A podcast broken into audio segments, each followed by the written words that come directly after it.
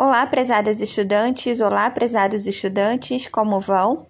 Quem vos fala é a professora Carolina, da disciplina Literatura Brasileira, e dando continuidade aos nossos estudos, conversaremos hoje sobre o texto dramático Juiz de Paz da Roça, de Martins Pena.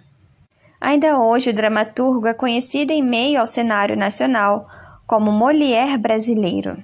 Sua obra Juiz de Paz foi escrita em 1838 e encenada pelo grande ator João Caetano, um dos artistas mais biografados da história brasileira. O texto configura-se como uma comédia de costumes e parte da máxima de que, rindo, corrige-se os costumes e castigam-se os hábitos. A obra põe em cena uma pequena passagem da vida das pessoas mais simples do cenário nacional. No que se refere à espacialização e à temporalização da obra, podemos notar que o texto não se afasta das regras prescritas por Aristóteles, uma vez que tanto tempo quanto espaço reduzem-se ao necessário para a resolução dos conflitos colocados em cena. A trama desenrola-se dentro do prazo de um dia, e o cenário reduz-se à roça e à sala em casa do juiz de paz. No entanto, diferentemente do imaginário representado pelo classicismo francês ou pelo teatro grego, as personagens de Martins Pena dão cor ao cenário brasileiro.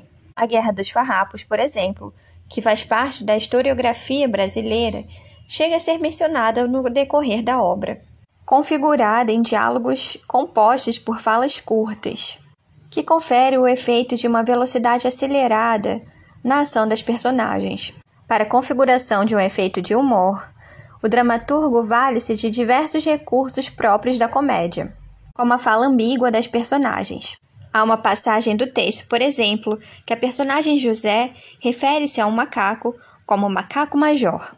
E uma outra passagem em que o juiz de paz analisa a denúncia de um sujeito que reclama do atrevimento de seu vizinho de dar uma umbigada em sua mulher, na encruzilhada do pau grande, que fez cair a sua dita mulher de pernas para o ar.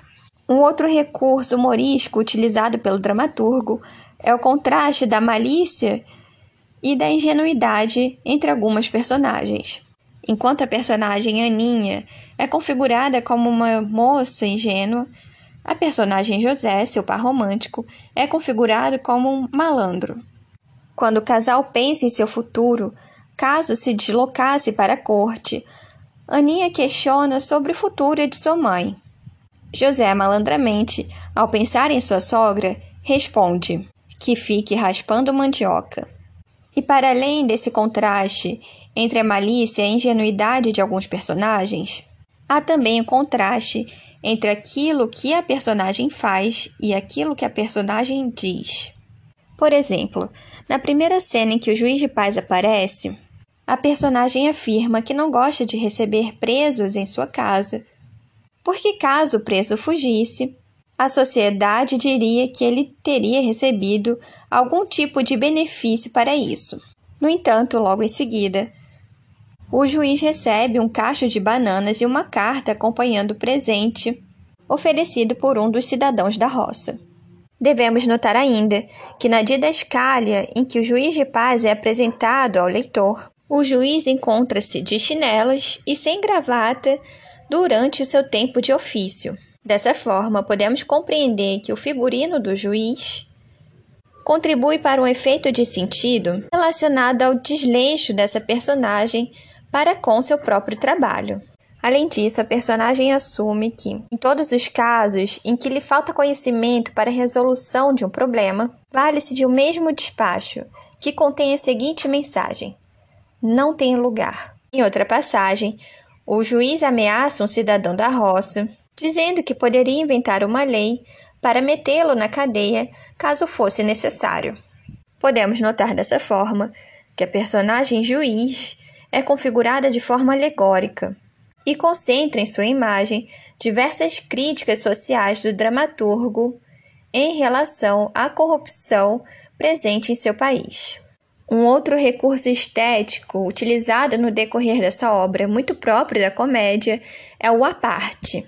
O aparte, conforme explicado por Sônia Pascolati em Operadores de Leitura do Texto Dramático, é configurado quando a personagem em cena vale-se do público como um confidente, quando deseja expressar o que realmente pensa, apesar do desejo de ocultar alguma informação das demais personagens em cena.